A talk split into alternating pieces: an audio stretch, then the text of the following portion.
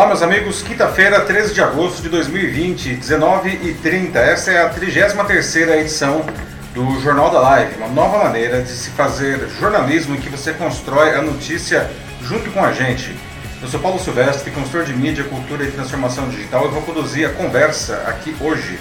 Junto comigo, como sempre, o Matheus. E aí, pessoal, tudo bem? Boa noite. Matheus, que sempre participa ah, com suas contribuições, comentando as notícias e também fazendo a moderação dos seus comentários. Era para aparecer meu computador aqui, mas lembrem, vocês não conseguem ver. Uh, pessoal, lembrando, uh, para participar do Jornal da Live é muito fácil, né? o Jornal da Live que está acontecendo ao vivo no LinkedIn, né? como sempre. Uh, basta você deixar as suas ideias, a gente vai dar as notícias aqui, vocês deixam seu, suas ideias, seus comentários aqui mesmo no post. O Matheus ele vai selecionar os comentários e a gente vai conversando sobre as notícias. Né?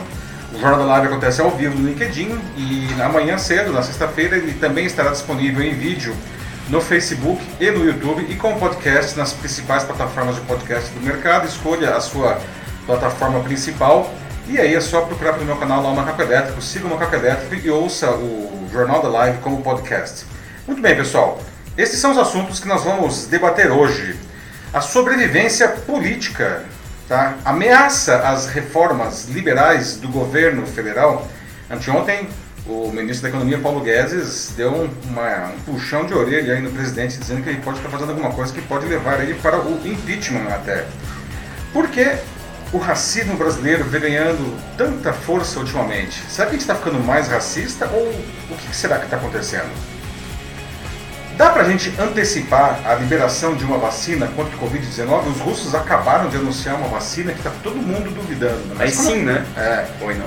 Mas como será? Será que realmente tem como a gente antecipar a, a uma vacina a, é, contra esse vírus aí que está assolando o mundo? Né? O que as universidades federais farão com um corte previsto para 2021 de um bilhão de reais? Não? Como é que fica a ciência brasileira nesse caso? Não? E a notícia bizarra de hoje, não? Como zerar a audiência de um programa de televisão? pois é, não. Aconte aconteceu. Né?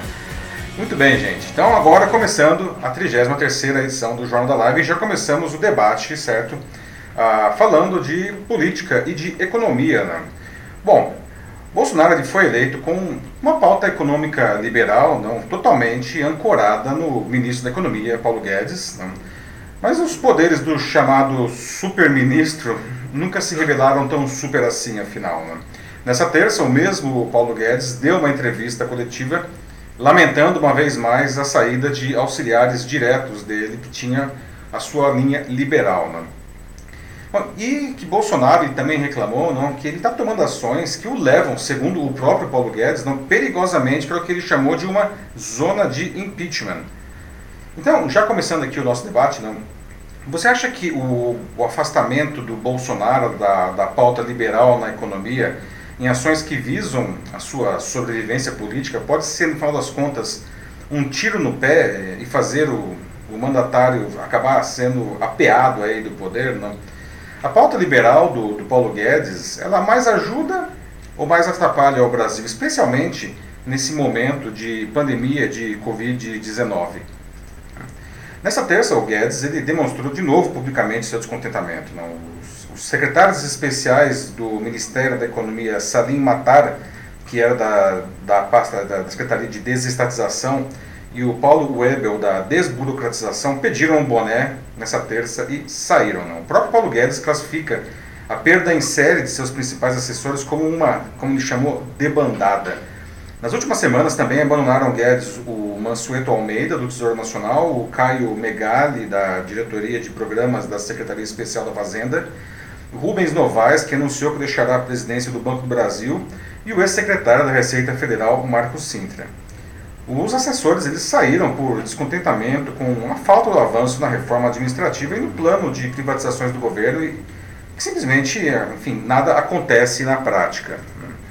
Como sempre, o Guedes fez o que ele tem feito desde o início desse governo e foi reforçando as suas promessas liberais. Mas dessa vez, ele deu uma espetada no chefe. Ele disse, abre aspas, se o presidente da República quiser mandar alguma reforma, ela é mandada. Se ele não quiser, não é mandada. Quem manda não é o ministro, não são os secretários, fecha aspas.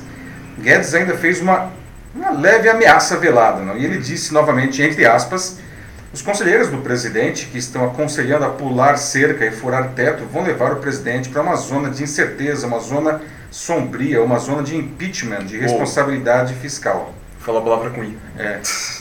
Fecha aspas, não. Bom, furar o teto significa desrespeitar uma regra que foi criada em 2016 que determina que o governo não pode gastar mais do que gastou no ano anterior, corrigido pela inflação. Né? Bom, apesar de não, ser um, de não ter um histórico político ligado à economia liberal, o Bolsonaro apoiou em sua campanha promessas de privatização de empresas públicas, por exemplo. Né? Como nada disso está acontecendo e diante da espetada do Guedes, ontem o Bolsonaro fez um pronunciamento com os presidentes da Câmara, Rodrigo Maia, e do Senado, Davi Alcolumbre, como vocês podem ver aí. Né? O Bolsonaro ele defendeu o teto de gastos e a reforma administrativa. Só que tramitam no Congresso uma série de propostas que pretendem justamente furar o teto como alternativa é, a incentivar a, a, economia diante da pandemia. Né? E quem apoia essa pedalada não são, acaba sendo os militares que se alinham com os desejos do presidente de seguir engordando os auxílios sociais na pandemia para facilitar a sua reeleição. Nos bastidores, a, prioridade do Bolsonaro, no final das contas, é costurar alianças com o tal do Centrão, né, que reúne cerca de 200 dos 513 deputados federais. Né. A ideia é reduzir as possibilidades de um impeachment, né, já, já, que tem 56 pedidos já foram protocolados por inúmeras razões na Câmara, até por genocídio. Né.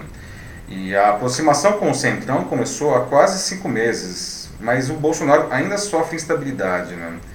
E aí é que tá, né, gente? Se, se aliar ao Centrão tem um custo, né? Quanto mais o Bolsonaro dá, mais o apetite voraz dessa turma cresce, né? E o Bolsonaro parece disposto a pagar essa conta mesmo ao custo de se afastar ainda mais da sua base ideológica.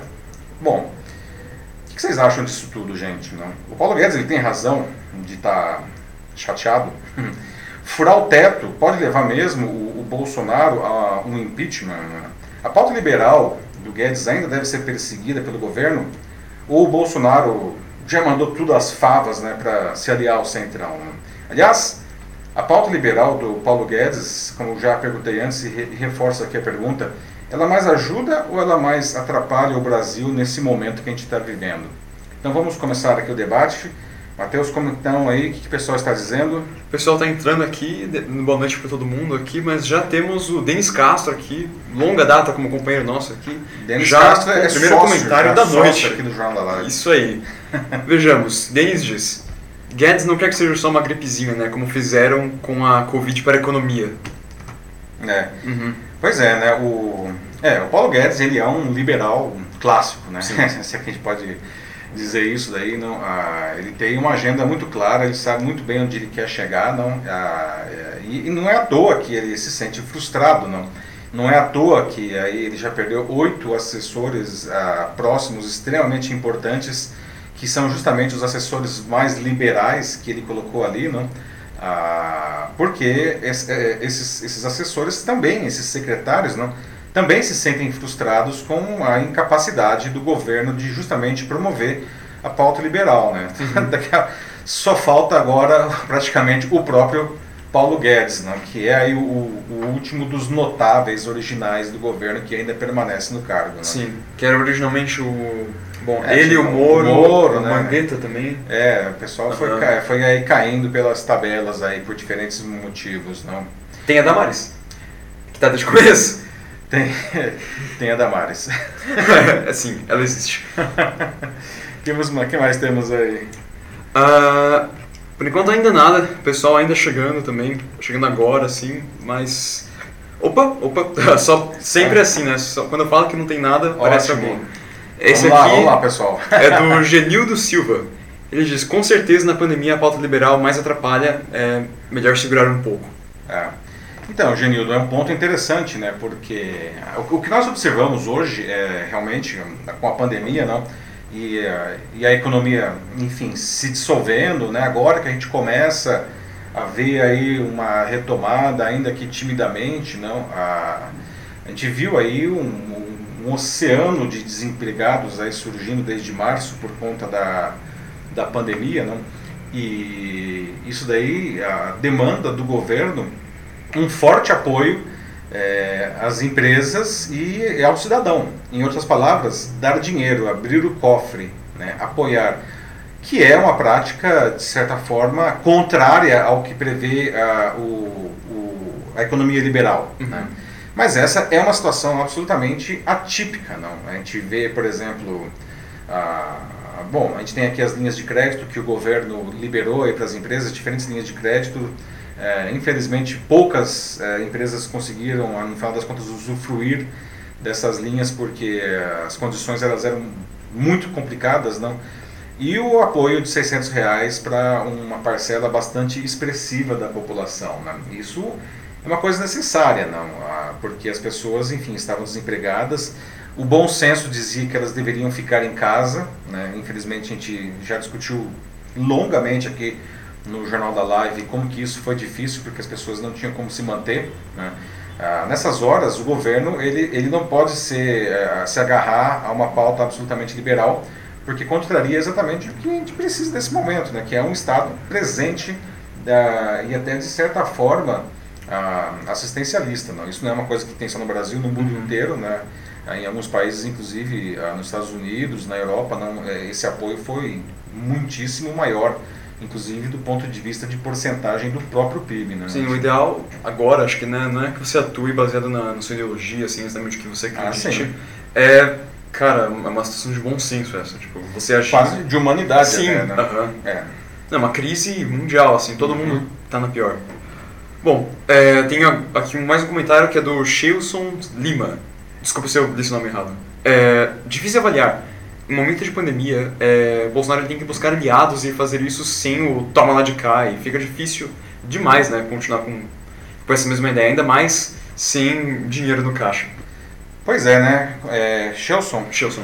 Shelson. Bom ponto que você coloca, né? O toma lá da cá tá fortíssimo, não? O Bolsonaro, ele, uma das coisas que ele também se elegeu foi batendo na chamada velha política, não? E hoje o que a gente observa é ele se agarrando à velha política, não? A, como uma tábua de salvação aí para o próprio governo dele, aí para a própria presidência dele, para ele não ser apeado aí do, do poder, né? A gente viu até na semana passada aí, não, nessa semana aí, desculpa, ele é, colocando o Temer, não, como Michel Temer, não, Sim. o, ex-presidente como o, como líder da missão de apoio a, a, ao Líbano depois da mega explosão lá, o Temer, ele é um expoente do, do MDB, não, que acaba sendo tendo uma enorme expressão junto uh, aos parlamentares do Centrão, justamente. Né? Então, o que a gente vê aí, o toma lá da cá, como você falou, né, né Chilson? A, a, a, velha política,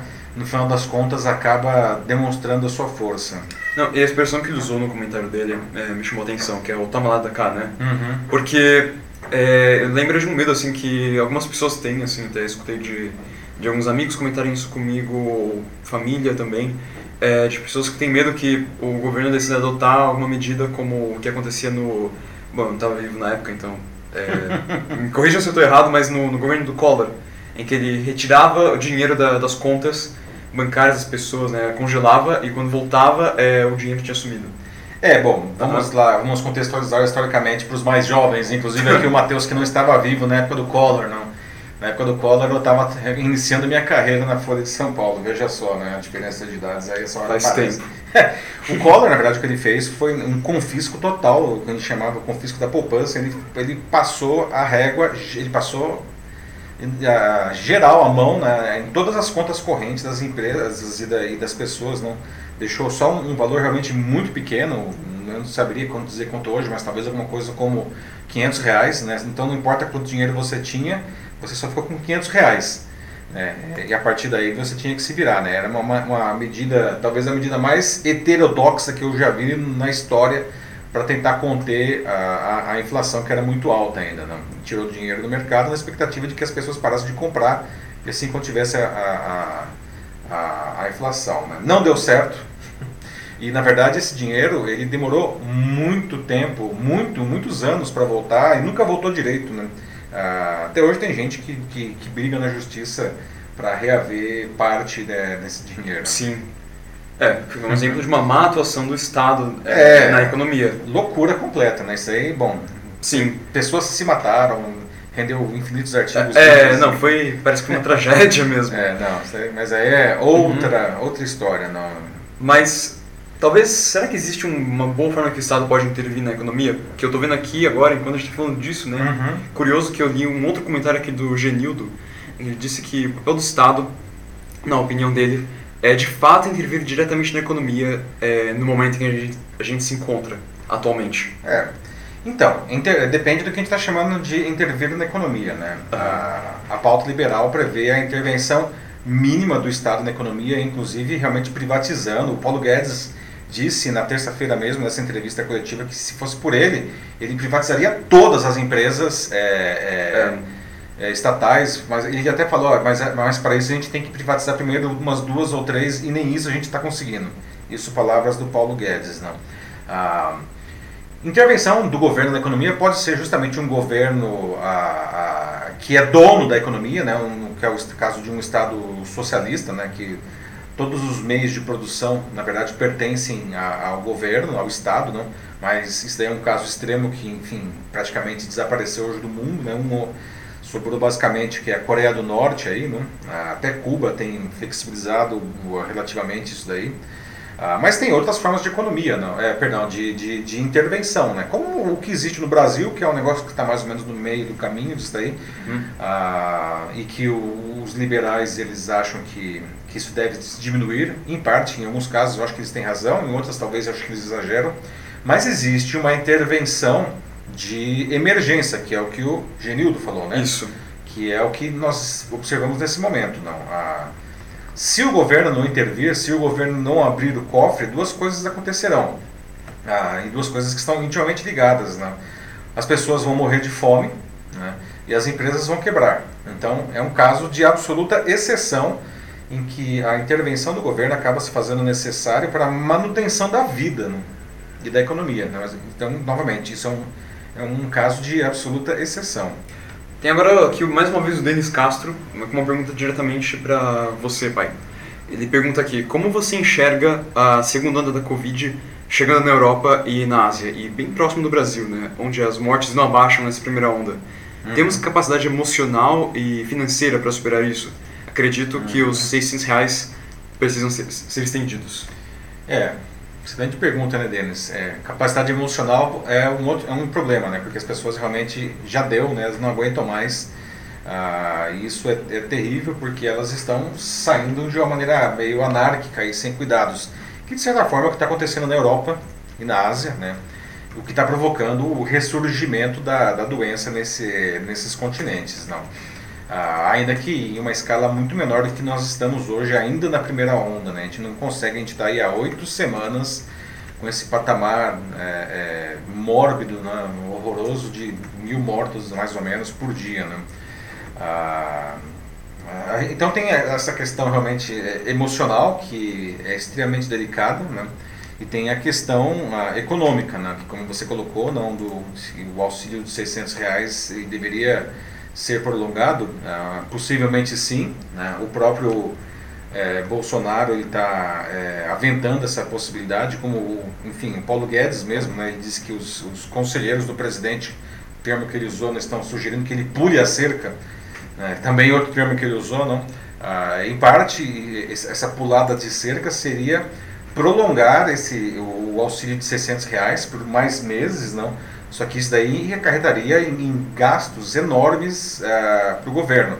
Para que o governo não, não fure o teto, como dizem, não, uh, se ele quiser aumentar essa, uh, prolongar o, esse auxílio de 600 reais, ele vai ter que deixar de gastar em outros lugares. E é aí que a porca torce o rabo, como dizem no interior, não?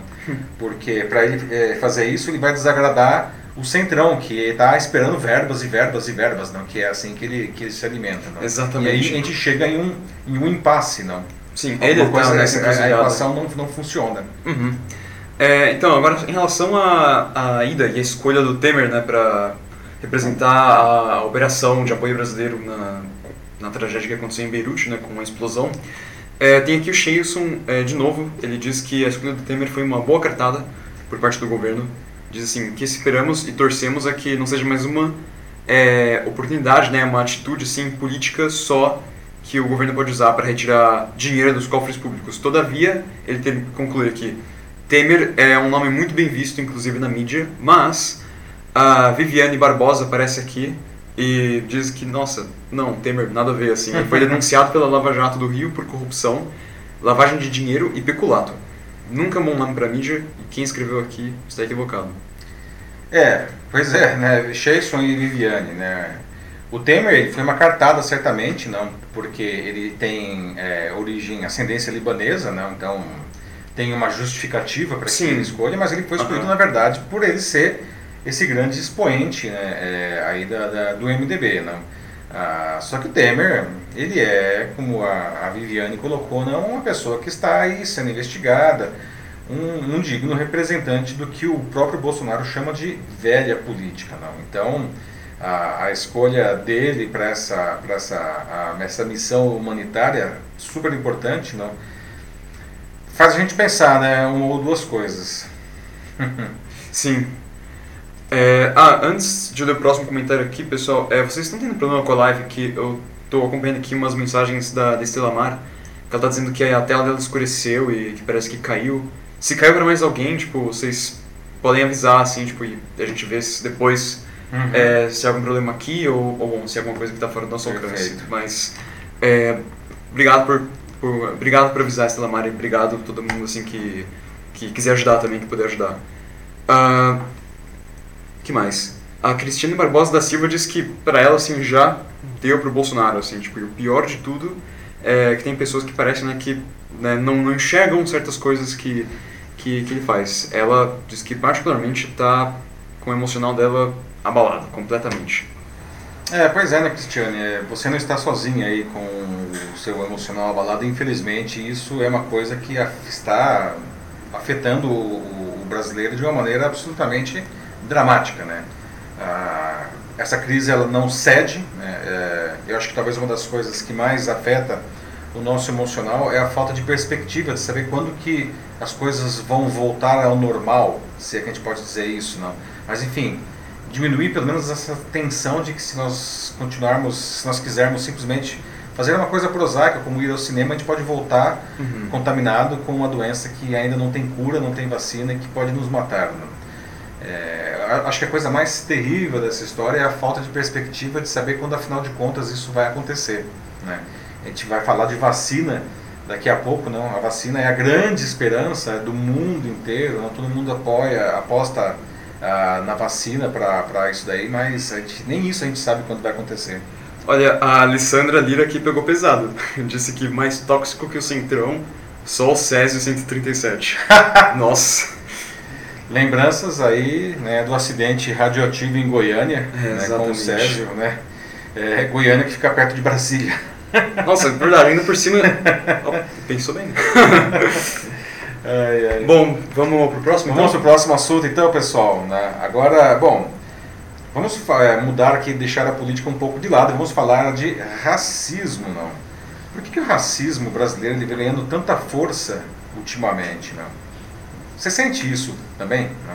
Na semana passada, uh, um dos assuntos mais falados nas redes sociais foi um ataque racista de um cliente a um entregador do iFood. Né? Bom, nós, os brasileiros, né, a gente sempre se achou muito cordial e inclusivo na questão racial, né? E, e a gente sempre fala que ah, nós somos assim porque pela grande miscigenação do, do, nosso, do nosso povo, que é uma verdade, né? nós somos um povo altamente miscigenado, não? Uma história. É, uhum. mas será que a gente é tão inclusivo racialmente, assim, como a gente, como a gente acha que a gente é, né? Ou será que a gente sempre foi racista e agora essa coisa ela está só sendo escancarada? Né?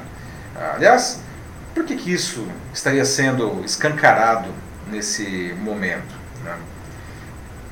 Para entender o caso, no dia 31 de julho, um morador de um condomínio fechado em Valinhos, que é esse rapaz aí de camiseta azul, fica, Valinhos fica aqui perto de Campinas, para quem não conhece, agrediu verbalmente e fez insultos racistas a um motoboy do iFood, que é o rapaz aí da esquerda com o colete. Sim. O motoboy se defendeu, mas sem baixar o nível ou, ou insultar o cliente. Né? Assim, se foi, mandou bem. Bom, as agressões elas foram gravadas por um vizinho com o celular dele, não? E, e as imagens começaram a circular na internet nessa sexta, provocando reações indignadas na, na, dos internautas. Não. As agressões elas continuaram mesmo diante da Guarda Civil Metropolitana que foi acionada. E foi, olha só que loucura, gente. Foi a segunda vez que aquele motoboy teve que fazer uma entrega para esse mesmo cliente. Na primeira, o homem já teria sido grosseiro ah, por ele não ter achado o endereço da residência. E agora, dessa vez, o profissional disse que a confusão começou por um problema no interfone do condomínio. Bom, no sábado, cerca de 100 entregadores por aplicativos né, realizaram um buzinaço em frente ao condomínio onde mora o agressor. O iFood ele baniu o usuário da plataforma por ele ter, segundo a plataforma mesmo, desrespeitado os termos de uso. Né. A empresa disse ainda que está tá em contato com o, o entregador né, para oferecer apoio jurídico e psicológico. Bom, de acordo com o boletim de ocorrência, né, o pai do agressor comprovou, uh, teria comprovado o tratamento de saúde mental do filho, que, segundo ele, sofre de esquizofrenia. Né. Mas a polícia disse que, que não possui esse documento, essa comprovação. Né. O caso ele acabou sendo registrado como injúria racial. Ou seja, racismo. Né? Uhum. Bom, então, meus amigos, vamos lá, vamos fazer o debate aqui. Né? O brasileiro, afinal de contas, ele é racista ou não é racista? Né?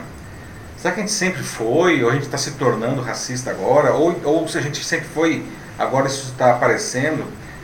Por que, que isso estaria aparecendo mais agora, né, nesses últimos anos? Né? O que está acontecendo, afinal de contas, com o Brasil nessa, nessa área? E aí, Mike? Tem uns comentários já. Vamos lá. Uh, começo com a Adriana Chalela aqui. Olá, Adriana. Né, diz que a gente tem que estar à disposição sim, ainda mais nessa situação agora, né, a ajudar é, qualquer um, né, qualquer pessoa, afinal, né, humanos ajudando humanos, né, somos todos iguais aqui. É, Exatamente, bom ponto. A gente não pode nunca esquecer a nossa, a nossa humanidade, não? Importantíssimo. Em diferentes aspectos, né? Muito bem colocado, Adriana. Em seguida, ela coloca aqui de que o racismo, né, ele sempre sempre existiu, mas agora está sendo registrado. Eu vou, vou adicionar uma coisa a mais, é, dizer que ele está sendo registrado como nunca. Assim, uhum. Ele já foi registrado antes, né? Desde, acho que, bom, desde que a gente se conhece por gente aqui no, no Brasil, né? ah, mas, mas nunca nessa intensidade, nunca com essa mesma seriedade também. Uh, acho que é aí que está, assim, as pessoas estão olhando mais para isso, tipo, e encarando isso mais como o problema, né? E o mal histórico que isso verdadeiramente é. É, é um bom ponto, Adriana, bom ponto. Bate, não. Uhum. De fato, o racismo, bom, até a escravidão não existia, entre aspas, racismo. Claro que existia racismo, não. Mas ele era uma coisa institucionalizada, então você podia fazer o que você quisesse, que você estava coberto pela lei. Ah, com o fim da escravidão, não, a, a, o racismo ele se manifestou de uma maneira ostensiva, né? É, tanto que o, os negros libertos e todos os seus descendentes sempre foram considerados por muita gente como cidadãos de, de, segunda categoria, não. É uma coisa que você colocou aí muito corretamente. Não, acho que uma diferença é, é que de alguns tempos para cá, de alguns anos para cá, isso tem sido registrado de uma maneira ah, mais, mais clara, não. Inclusive por conta de coisas como essa daqui, não. Que a gente carrega no nosso no nosso bolso, na, na nossa bolsa, que é uma emissora de TV portátil super poderosa, né? Aliás, esse caso de Valinhos ele foi gravado não, a, por um celular do vizinho da, da, da do agressor. Não? Ah, sim. Então as coisas realmente aparecem muito mais agora. Não? É. Isso é um fato que você colocou. Uhum. Mas será que é, mas, é, mas a gente ficou mais racista, menos racista, tudo igual? Como que tá? Está só sendo mais registrado? Vamos lá. É. Bom, o Genildo ele também ele é, concorda aqui com o que eu disse é, e com o que a Adriana falou também, né, que sempre fomos racistas. Mas o que ocorre agora é que as mídias sociais deram uma repercussão a, a esses casos, né? Tipo, também, outro caso importantíssimo agora de se lembrar é o do George Floyd também, uhum. nos Estados Unidos. A gente falou bastante aqui também no Sim. da live, né? Sim. Uh, além disso, vamos ver o que mais. Aqui, o Denis Castro com um comentário longo, vou ler isso aqui. Uhum. A pandemia ativou o lado mais desafiador das pessoas, que sempre falo nos meus textos que é o pensamento é, vazio que iam achar brechas para tirar a pessoa do eixo. Uhum. E quando é, agride o lado emocional, ele ativa o reptiliano e nos tornamos um T-Rex. Legal essa metáfora. Pois é. Não, mas de fato o Denis ele sempre menciona a questão dos pensamentos vazios, não? Ah, e a gente está agora nesse, nesse cenário da pandemia, não? Ah, isso acho que ficou, se agravou, não? A gente está muito mais suscetível a esse tipo de influência, não, a, que acaba demonstrando a, ou deixando, não demonstrando, mas enfim, deixando, deixando sair às vezes essa nossa sombra, não, esse nosso lado que às vezes a gente até gostaria de esconder, mas o negócio ele está dentro de nós e às vezes ele eclode e como disse o Dennis aparece o T-Rex, né? pois é. Ó, a Viviane Barbosa também diz que racismo é crime e infelizmente vivemos em uma sociedade racista.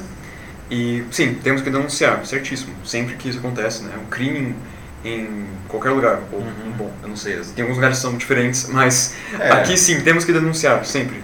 Isso é um crime.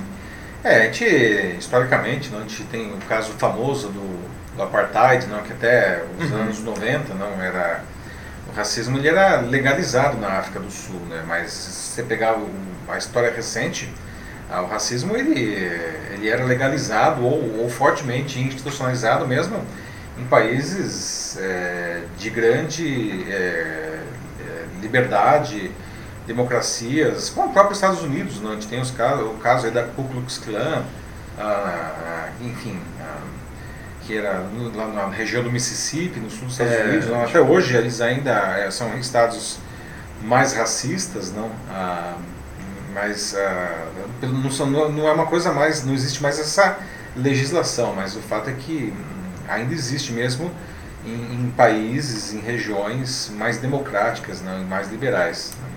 Uh, a Estela Mar está compartilhando aqui com a gente um caso dela. Ela diz que já sofreu preconceito por conta de sobrepeso e, e aparência. Então é, isso é importante lembrar também, não é, não é só é, assim, cor diferente que sofre. Sim, outras uhum. formas de discriminação, né? o racismo é uma discriminação racial, mas a gente tem, enfim, discriminações aí é, por gênero, por, por orientação sexual, a questão do peso, como diz a Estela Mar, não? Ah, até a idade, não? principalmente no mercado de trabalho, isso aparece uhum. muito, não? discriminação por conta de faixas etárias, não. Infelizmente a gente tem o ser humano ele, quando ele quer uh, ser ruim ele, ele consegue encontrar muitas maneiras de fazer isso. Sim. É. A Ana Lúcia Souza é, Machado está dizendo aqui que o Brasil também, como muitos já falaram, sempre foi um país racista. A diferença é que ele era velado, né? Agora que levantamos a tampa da caixa e estamos vendo a verdade no cru, né? É a abertura da caixa de Pandora, é. de fato. Caixa de Pandora, se você preferir, também pode ser a tampa do bueiro, né, Ana? Estamos abrindo aí a tampa do bueiro, levantamos a tampa do bueiro e as, os ratos, as baratas estão, que estavam lá embaixo, talvez a gente, não, a gente achava que eles não existiam, mas eles estavam lá, agora eles estão, estão saindo aí, né? É... O Shelson voltou aqui com mais um comentário, diz que temos maçãs podres aqui que têm que ser retiradas do cesto o quanto antes. Uhum. Pessoas que cometem racismo devem ser punidas pela justiça da forma mais dura possível. Mas existe mais pessoas de boa índole do, do que o contrário. É, é bom ter esse otimismo, assim, eu também, é, eu quero acreditar nisso e... É, eu não sei dizer, né, tipo, categoricamente qual lado tem mais, né, uma coisa muito difícil de dizer, mas de que existem pessoas boas, sim, que querem espalhar o bem, né, e o amor para todos, né, uhum. isso é o que a gente tem que acreditar e é algo que a gente tem que almejar ser e, e expandir também. Verdade, Chilson. Né? É, também Sim. quero crer que existem mais pessoas boas do que más no mundo, sobre diferentes aspectos, não só dessa questão racial, a questão racial, particularmente, é, assim como outras discriminações, até como foi levantado pela Estela Mar, não, é, tem algumas complicações no Brasil, porque a nossa sociedade, a nossa cultura, ela foi construída em cima desses valores, não. Então, hoje mesmo que esses assuntos estejam mais sendo mais discutidos, as pessoas estejam mais conscientes, é, existe alguma coisa dentro do nosso inconsciente coletivo, não, do brasileiro, que que ele é, carrega ainda muito desse, desses, desses valores ruins, não. É um trabalho longo, tá? É, eu diria que de gerações, para que a gente limpe, digamos assim, tudo isso daí, mas ele tem que ser feito, ele tem que começar em algum momento, né? Não dá para falar, ah, não, um dia a gente começa, não, começamos já. É. E, aliás, debates como esse daqui, na minha opinião, são extremamente válidos, não, não só porque a gente levanta de novo aí esses assuntos, não, mas porque dessa maneira a gente faz a, a, população pensar, né? E nós aqui somos formadores de opinião, todos que estão aqui participando são formadores de opinião e a gente vai levar esses, eh, esses conceitos de um jeito ou de outro para quem está à nossa volta, não? Quem sabe assim a sociedade vai melhorando pouco a pouco. Esse aqui é um bem interessante que eu tenho comigo agora. Uhum. Pode ser o último antes da gente ir para o próximo assunto. Perfeito. A Maria Ângela de Camargo diz de que é, parece que todo mundo está né, tá aprendendo a se comportar melhor, né? o aprendizado é, está se refinando. Que é uma coisa que está pensando agora também. Tipo, eu não uhum. sei dizer se as pessoas, né, temos mais pessoas racistas ou menos pessoas racistas, ou se as pessoas que já eram racistas estão ainda piores, ou eu não sei dizer. É difícil dizer, mas ela concorda aqui, né, de que o aprendizado está tá se refinando e as pessoas estão é, se conscientizando mais. E isso é bom, como ela mesmo coloca aqui. É claro que todo mundo se escandaliza quando vê uma cena horrorosa como a que testemunhamos. Mas, ao mesmo tempo, continuamos a rir de piadas de portugueses, negros, entre outros. Pois é. Se a gente acha que é brincadeira, é porque tem uma coisa errada na nossa relação com o mundo, que aqui o que ela diz é justamente o que as pessoas chamam de racismo estrutural. Exatamente, muito bem colocado, Maria Ângela. Uhum. O racismo estrutural existe, isso é uma coisa que apareceu inclusive no caso do George Floyd lá nos Estados Unidos, não? que colocou os Estados Unidos aí em chamas, não? Ah, nas últimas, nos últimos meses, aí, né, desde o assassinato do Floyd. Né? Sim. Ah, mas você coloca um ponto interessante. A gente continua dando risada de, de português, enfim, todos os estereótipos aí é, do humor, não? Ah, é, porque isso está dentro de nós, não? Mas, ah, por um lado, é bom ver que o debate existe e eu vejo isso até com bons olhos nas escolas, principalmente nas escolas mais humanistas, mais inclusivas. Né? Esse debate ele acontece de uma maneira bastante ah, interessante, o que aumenta a esperança de que a próxima geração, né, quem está na escola hoje, as crianças, seja melhor aí nesse sentido do que nós somos. Não? Ah, por outro lado, a gente vê essas coisas, essas cenas como ele, o que aconteceu agora em Valinhos aí, não? acontecendo porque, enfim, parte da população se sente é, no direito, não apoiada por, por alguns valores, né? Como até a gente estava falando agora com a Ana Lúcia, não, porque que a tampa do bueiro foi retirada e um monte de ratos saíram de lá, não. Então esses ratos aí, quando eles se unem, não, eles se sentem ah, no direito e com força para fazer esse tipo de agressão, né? Mas eu acho que é um processo e, e o processo ele caminha, ainda que lentamente, para um bom lado, não, Sim. um lado positivo. Vamos lá então? Vamos para o próximo assunto? Ótimo. Não. Bom, a gente já falou aí da vacina agora há pouco, gente. Temos finalmente, olha só, temos uma vacina de Covid-19. Será mesmo que a gente tem? pois é, gente.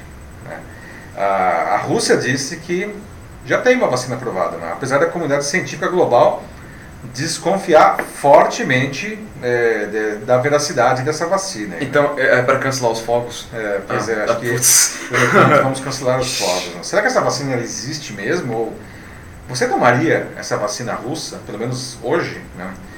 Por que, demora tanto para desenvolver uma vacina, aliás? O que a gente pode fazer? Dá para a gente adiantar isso daí, não? Em compensação, olha só isso, gente, que loucura.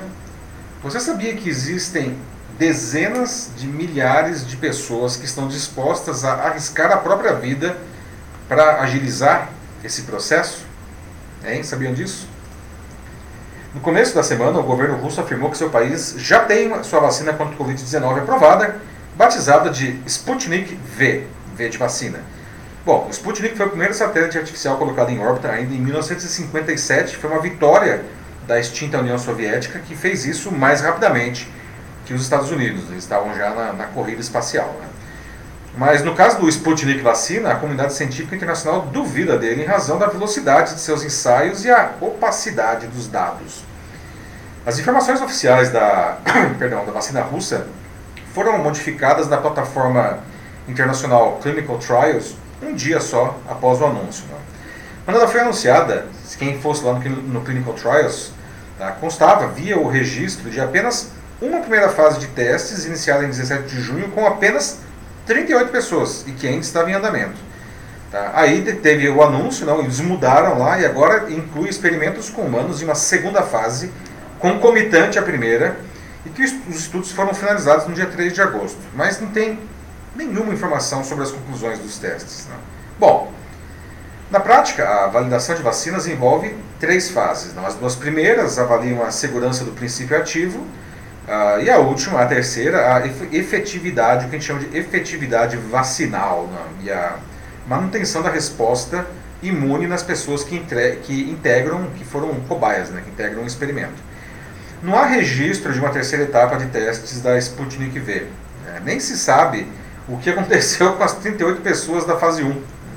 Os testes também não seguem a metodologia chamada duplo cego, na qual nem os médicos e nem os pacientes sabem o que eles estão fornecendo ou recebendo, se é uma vacina ou se é só um placebo. Né? Bom, o presidente russo Vladimir Putin, o rapaz aí da foto, garantiu que a vacina está pronta e é segura e eficaz e disse mais, disse até que uma das suas filhas integrou o teste da vacina, tomou a vacina, está tudo bem com ela, como se nada tivesse acontecido. Bom, há hoje 28 vacinas experimentais sendo testadas em humanos. Seis já estão na fase 3, seguindo todos os protocolos. Não? A mais avançada é a britânica, né, da Universidade de Oxford, Sim. com a empresa AstraZeneca, que a gente fala muito, né, todo mundo fala dessa de Oxford. Não? Outro protótipo promissor é o da empresa americana Moderna e dos Institutos Nacionais de Saúde dos Estados Unidos. Há ainda um consórcio formado pelas empresas alemã BioNTech e a americana Pfizer e a chinesa Fosun Pharma com um terceiro protótipo. E tem ainda uma outra vacina testada chinesa que é da empresa Sinovac, que aliás está sendo testada aqui junto com o Instituto Butantan em São Paulo. Sim. Justamente essa fase 3, que acaba fazendo a liberação da vacina, demora tanto mais, porque os voluntários eles precisam ser verificados não, por meses para ver se eles foram contaminados naturalmente pelo vírus e se a partir da, da vacina em teste eles desenvolveram é, anticorpos. Mas há um pessoal, olha só isso, gente. Há um pessoal disposto a arriscar a vida para agilizar isso daí. Não? Existe uma controversa ideia de infectar propositalmente pessoas com o coronavírus para acelerar esses testes da fase 3. Eita. É. Sabiam disso? Olha só. No mês passado, a organização americana One Day Sooner, criada em abril para defender esse tipo de estudo, recebeu o apoio de mais de 150 cientistas, incluindo aí 15 ganhadores de prêmio Nobel. Né? A entidade já registrou também a inscrição de 32 mil voluntários de 140 países que se dizem dispostos a participar do teste. 9 mil deles são, olha só, brasileiros. Né? É o segundo maior contingente, o Brasil, né? atrás apenas dos 15 mil americanos inscritos. Bom, os especialistas eles alertam para as claríssimas implicações éticas. Né? Quando você expõe voluntários a uma doença que ainda não tem um tratamento comprovadamente eficaz. Não. Mas os defensores do modelo dizem que ele poderia salvar milhares de vidas ao antecipar a descoberta de uma vacina eficiente. Né? No estudo de desafio humano, como esse tipo de teste é conhecido, os voluntários eles recebem a vacina em teste ou um placebo para posteriormente, depois que eles recebem isso, eles são efetivamente infectados com o vírus, né? Ah, o que permitiria aos cientistas observar mais rapidamente se o imunizante tem eficácia. Só que, de novo, né, tem aí o pessoal que recebe só o placebo, ou seja, uma solução inócua.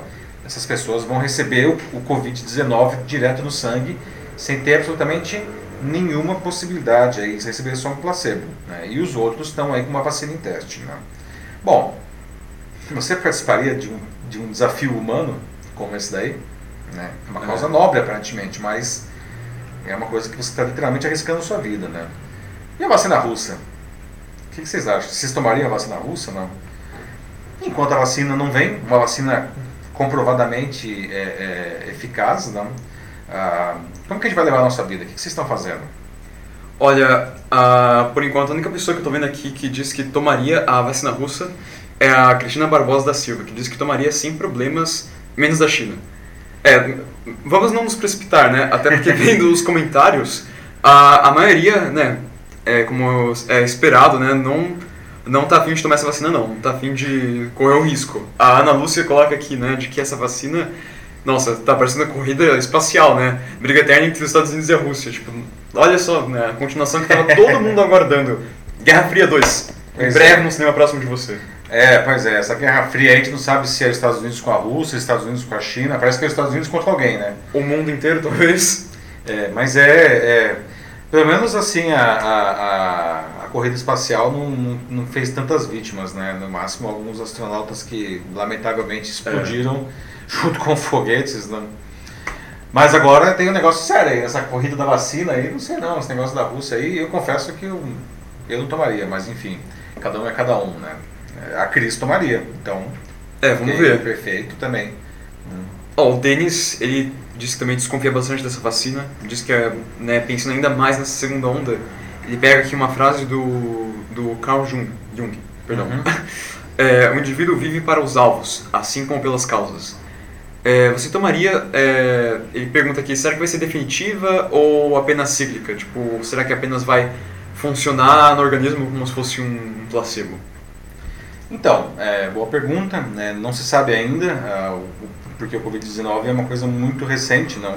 Mas aparentemente a tal da vacina ela vai ter que ser renovada anualmente, não? Uh, como acontece com, por exemplo, a vacina do H1N1 porque esses vírus eles são altamente mutáveis, não? Então você toma uma vacina esse ano é, para te proteger, mas o ano que vem o vírus ele pode sofrer uma mutação tão grande que o seu organismo, né, a resposta a imunológica não vai ser mais é, eficiente, porque o vírus se modificou e aí vamos ter que tomar outra vacina aí, né? Sim.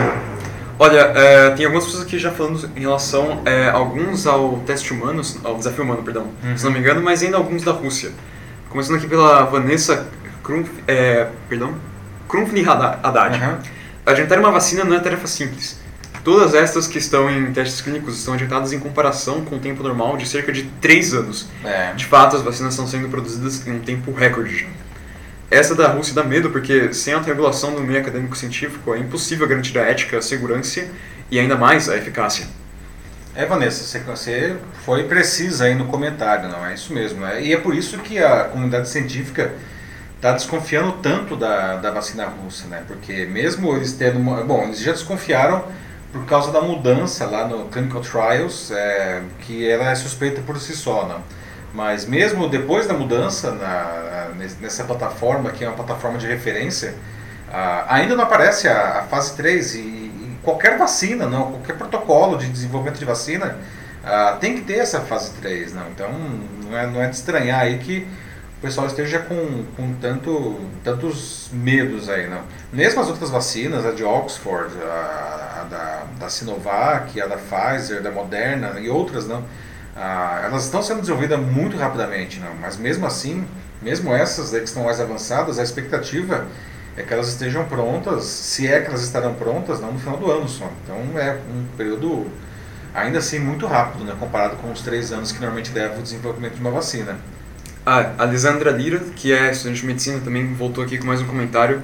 Diz aqui que existem vacinas que demoram mais de 10 anos para serem produzidas. É verdade. Né? A primeira que a Vanessa falou de 3, ela já falou de 10. É, né, mas uhum. é, é, o, são questões tecnológicas, Sim. dependendo da, da, do investimento também, né? Isso é, é, São ela, investimentos uhum. enormes, não? Ela detalha bem aqui, né? Os inúmeros processos é, farmacológicos, estatísticos que precisam ser realizados para que se cogite expor ao público em primeiro lugar.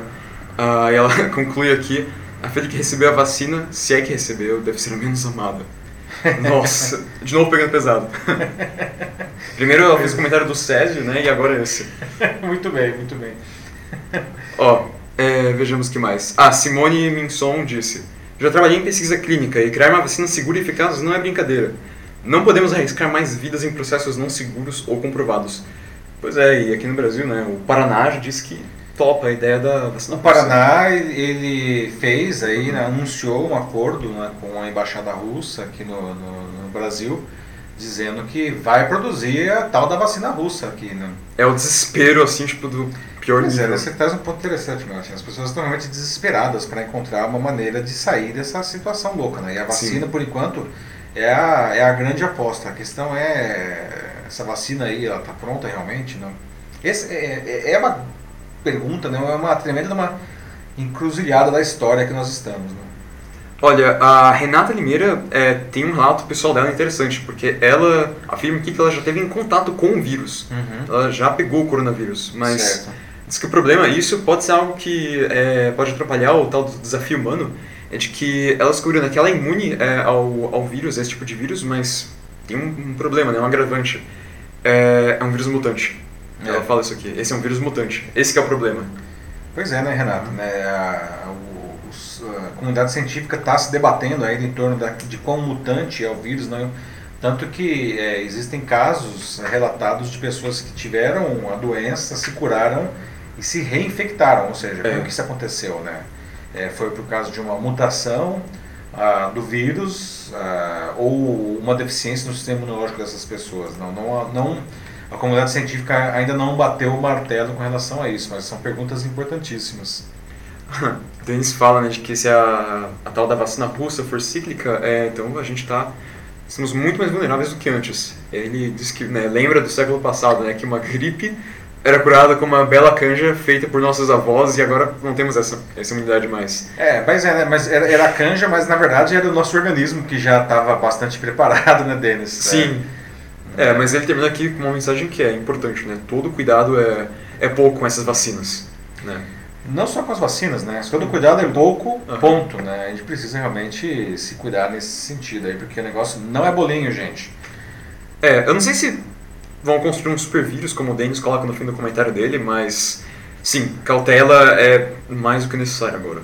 É, temos os super vírus, as super bactérias, esse negócio começou a aparecer nos anos 90, não? Ah, em parte porque as pessoas ah, abusam de automedicação, não fazem isso direito e elas acabam matando pela metade um, um vírus, uma bactéria que elas têm uhum. causando uma doença.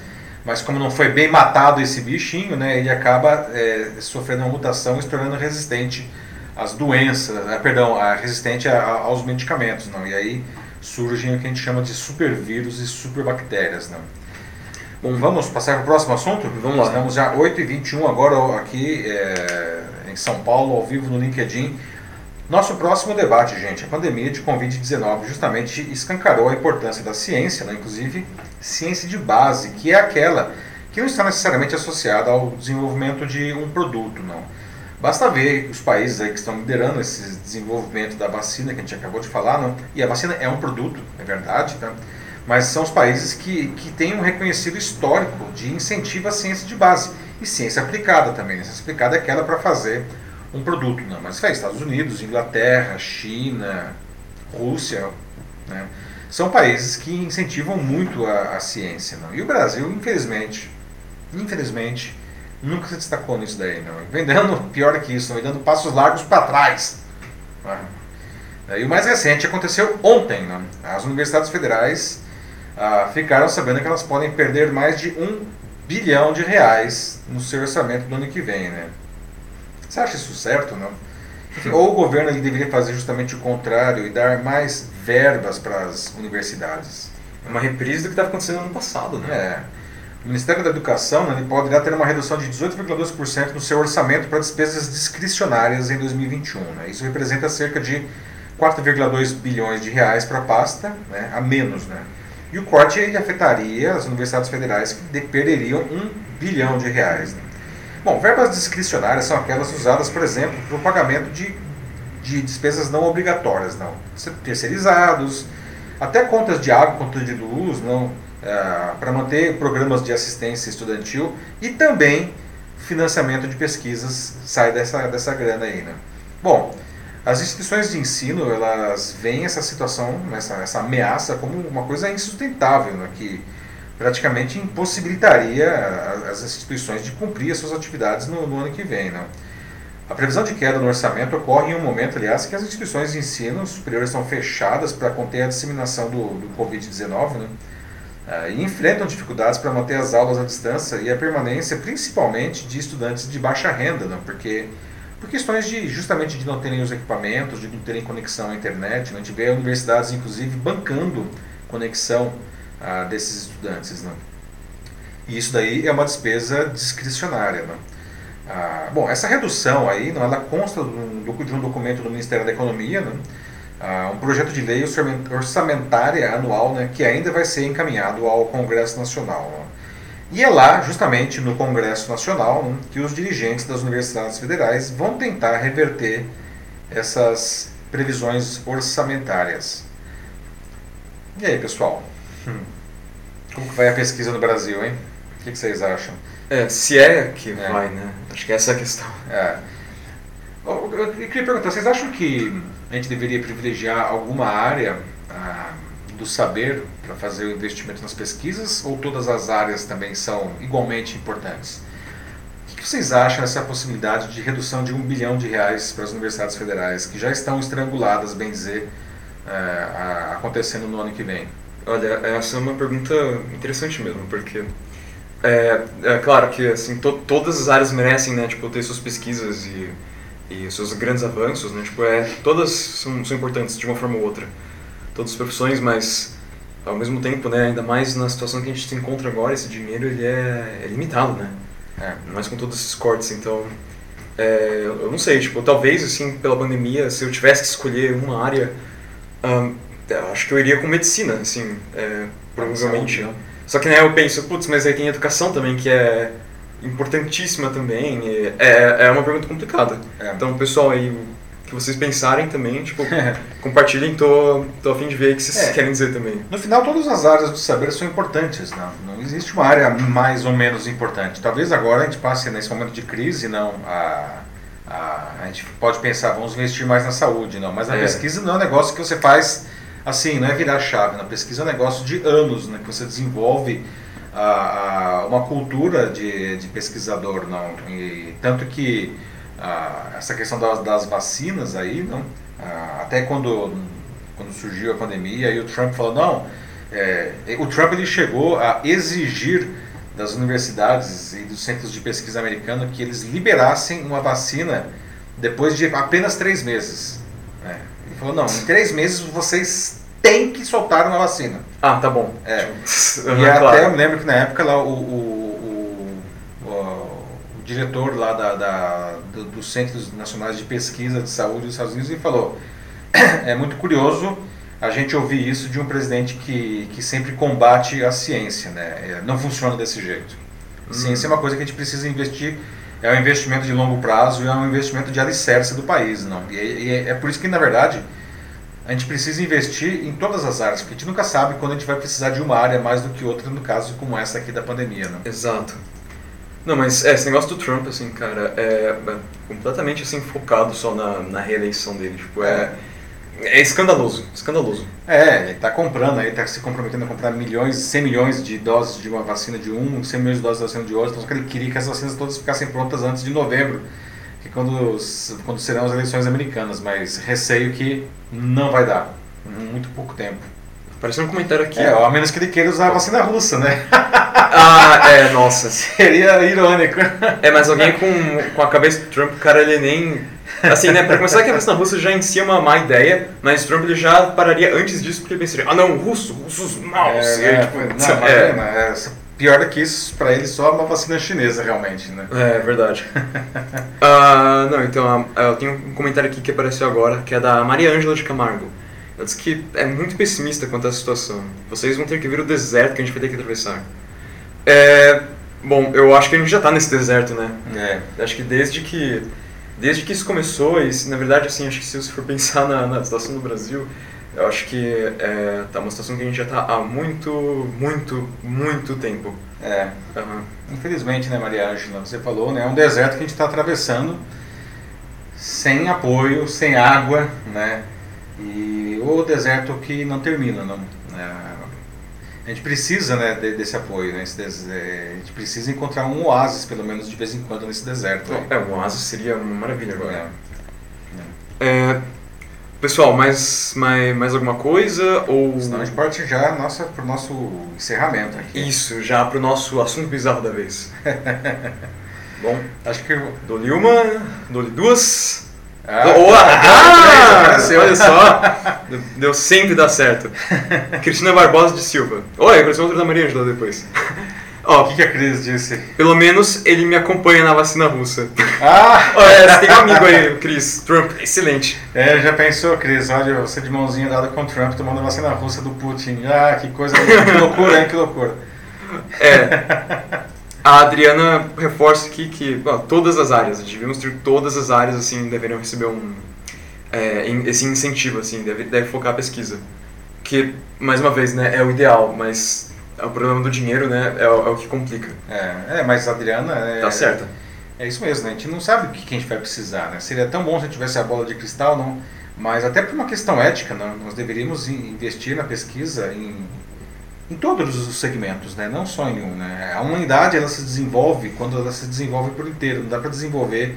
É a mesma coisa um cara que vai para academia e ele malha um braço só, né? o outro fica raquítico e o outro fica bombado. Vixe, não dá para ser assim, né? que tem que fazer as coisas por igual. Né? É.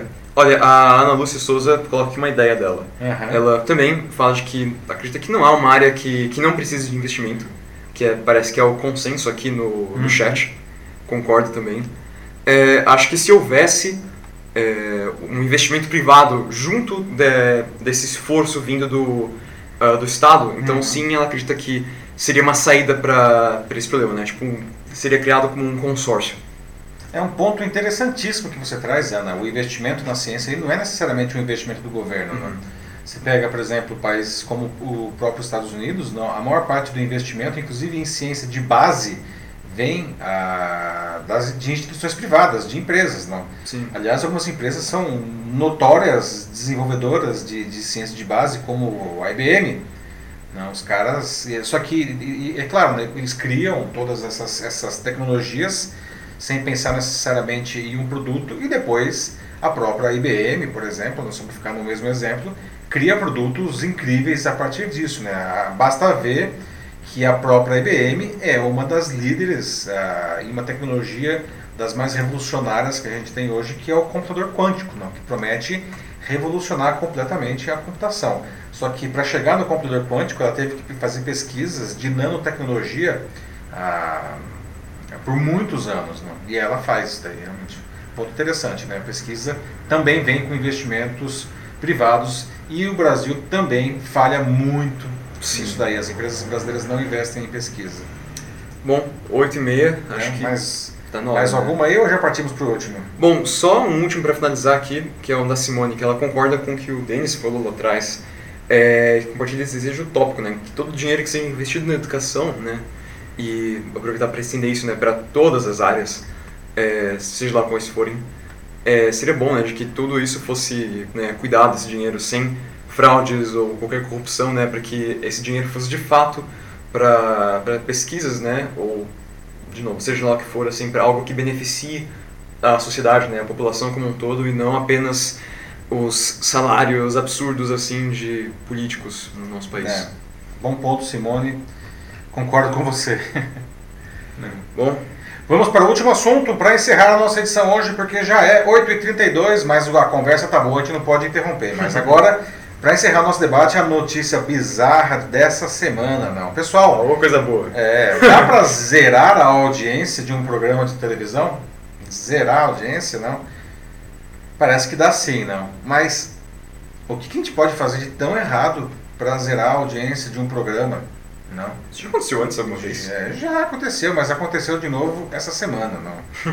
Foi acontecendo nessa segunda-feira agora, com a CNN Brasil, no início da terceira semana do quadro Liberdade de Opinião, as participações de Sidney Rezende, que foi das 14h45 às 15h05, e do Alexandre Garcia, das 15h06 às 15h26, zeraram o Ibope da CNN Brasil na Grande São Paulo.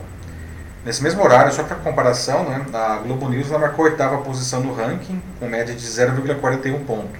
Né. Globo News, que é a grande concorrente aí da CNN. Né. Essa informação ela foi revelada ah, em uma reportagem do UOL, né, no canal Na Telinha, né, com dados que foram coletados pelo Instituto Cantar Ibope. Né.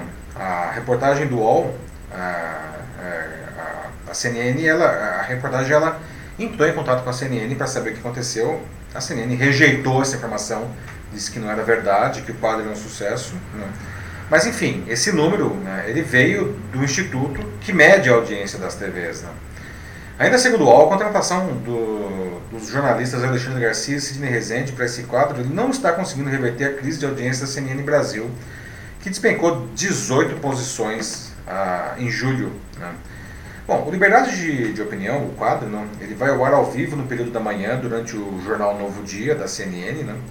E nele, o, o Sidney e o Alexandre, eles têm cerca, cada um deles tem cerca de 20 minutos para contar, para manifestar as suas opiniões. Né? Depois o quadro é reprisado durante a tarde e a noite ah, na programação da CNN Brasil. Né? Bom, pode ter dado tão errado, né, gente? O, porque vamos lá, o Sidney Rezende e o Alexandre Garcia são jornalistas aí com um grande histórico aí, não, eles não são dois novatos, são jornalistas com décadas aí de, de carreira, não, é, experimentados, não. É, o que está acontecendo com, com, esse, com esse. Será que é, é um problema do quadro? É, o que está acontecendo? Por que, que zerou a audiência do quadro com esses dois feras aí? por enquanto a gente tem dois comentários aqui. A gente tem uma pessoa, o Rei dos Compressores, que é como se identifica aqui, ele disse que foi um debate maravilhoso, então é, se puder compartilhar aí, Rei, o resto é, seria muito legal, sobre alguns pontos assim, porque eu, eu não vi também. É, por outro lado, a gente tem a Maria Ângela de Camargo, que diz que a CNN tem um nome a zerar. é. certo, Maria Ângela, o nome é zerar, não.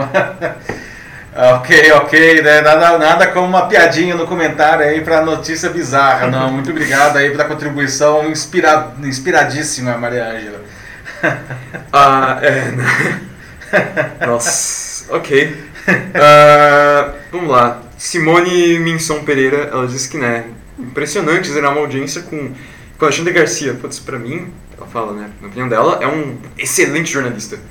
O Alexandre Garcia é um cara que, é, eu conheço um pouco o trabalho dele, assim, também. É um cara bem, bem famoso. É, concordo, é estranho, né, alguém como é. ele, assim, tipo, ter caído tanto. É, tem aí, a CNN, ela tem passado por várias, como posso dizer, confusões aí, de, desde do, da, da inauguração dela aqui no Brasil em março, não inclusive com alguns atritos entre, entre comentaristas, né? Ah, ah, o que, enfim, isso pode provocar aí um, uma certa erosão de credibilidade, né?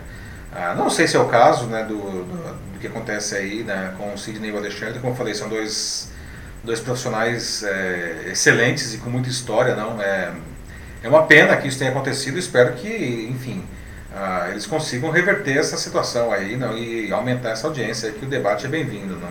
Oh, é. de, o Denis ele fala talvez o resultado é, é uma consequência do que está acontecendo nos Estados Unidos, então como se fosse um, um bloqueio, um boicote, assim, já que a CNN é, é, é americana, mas eu não, eu não sei, assim, eu né? não sei, Denis. Estranho. Acho que até muita gente aqui no Brasil esperava ansiosamente a, a inauguração da CNN Brasil, a, principalmente o pessoal a, né, de um viés mais de direita, porque ela faria uma, justamente um contraponto ao domínio da Globo News, né, que é, o, no final das contas, o canal com mais audiência na, na TV fechada. Né, ah, e, enfim, nem isso acabou se concretizando, não, porque é, apesar da CNN ter um viés é, mais para a direita, não, ah, muitas pessoas é, desse grupo acabaram se frustrando quando viram que ela não seria totalmente à direita, não. Que, aliás, eu saúdo, né? Eu acho que a gente não deve ter veículos muito é, alinhados Sim. a extremos. Né? É bom evitar monopólio. O veículo de comunicação ele precisa ficar fora dos extremos, porque a verdade nunca está num extremo, nem do lado direito, nem do lado esquerdo, nem em cima, nem embaixo. Né? Exatamente. Não, não e mesmo assim, né, a CNN veio com um grande hype, né, assim. Sim. Um grande bop, assim, né. É, não, é, um grande é, não, investimentos, equipamentos. E uma né? linha de profissionais também profissionais é invejável. A é, Estela Mar, né, muita fala, gente aí de outras emissoras, né? Inclusive da Globo, como a Estela Mar ressalta aqui no comentário dela. É, a Mona Lisa Perrone, né? Ela tirou gente de, de muitas emissoras, inclusive da Globo, né? Sim. Uhum. É, e, mas também né, sobre o negócio da ser americana, né? Então talvez isso causar um boicote, assim. É, é, é importante lembrar né, de que essa CNN que a gente tem aqui no Brasil, ela tem uh, como pouquíssima relação né, com a, é, ela a americana. Tem uma, ela tem uma liberdade é, editorial, supostamente uma liberdade editorial total da matriz americana. Né? Ela tem, enfim, ela segue alguns modelos e a marca, né? mas editorialmente ela é independente. Não? É, tanto que lá no, nos Estados Unidos, a CNN, eles batem no Trump, né? Batem bastante é. no Trump. Lá quem apoia o Trump é a Fox, né? Uhum. né? É, então por isso não sei, a ideia do boicote aí que o Denis sugeriu é. Ele é, disse que é estranho, eu, é. eu, também acho meio, meio esquisito. Não sei o que aconteceu, é, acho que, sei lá, né? Vai é, saber. Vai ver. Vamos ver, né? Mas enfim, foi bizarro, né? Eu achei, vamos, zerou a audiência, né? Muito estranho. Mas enfim, gente. Vamos encerrar a nossa edição de hoje aqui, 8h39 agora no LinkedIn. Passamos 10 minutos do nosso horário, mas de novo, né, o debate está tão bom que a gente Sim. dá vontade de ficar conversando aí por duas horas, né? Pois é, né? Mas o pessoal tem que jantar. É, a gente também. pessoal, é isso, estamos encerrando aqui agora a 33 edição do Jornal da Live. Não agradeço muito a participação de todos. O debate de novo a, a, de alto nível, não? até com umas pitadas de humor aí da Maria Ângela no final. Não? Uhum. Excelente. Não? Agradeço a participação de todos vocês. Na quinta-feira que vem nós estamos de volta. Já podem sugerir pautas aí ah, para a próxima edição. Uh, tenham um excelente fim de semana e se cuidem. Tchau, tchau. Falou, gente. Até a próxima. Se cuidem e. É isso aí. Até a próxima.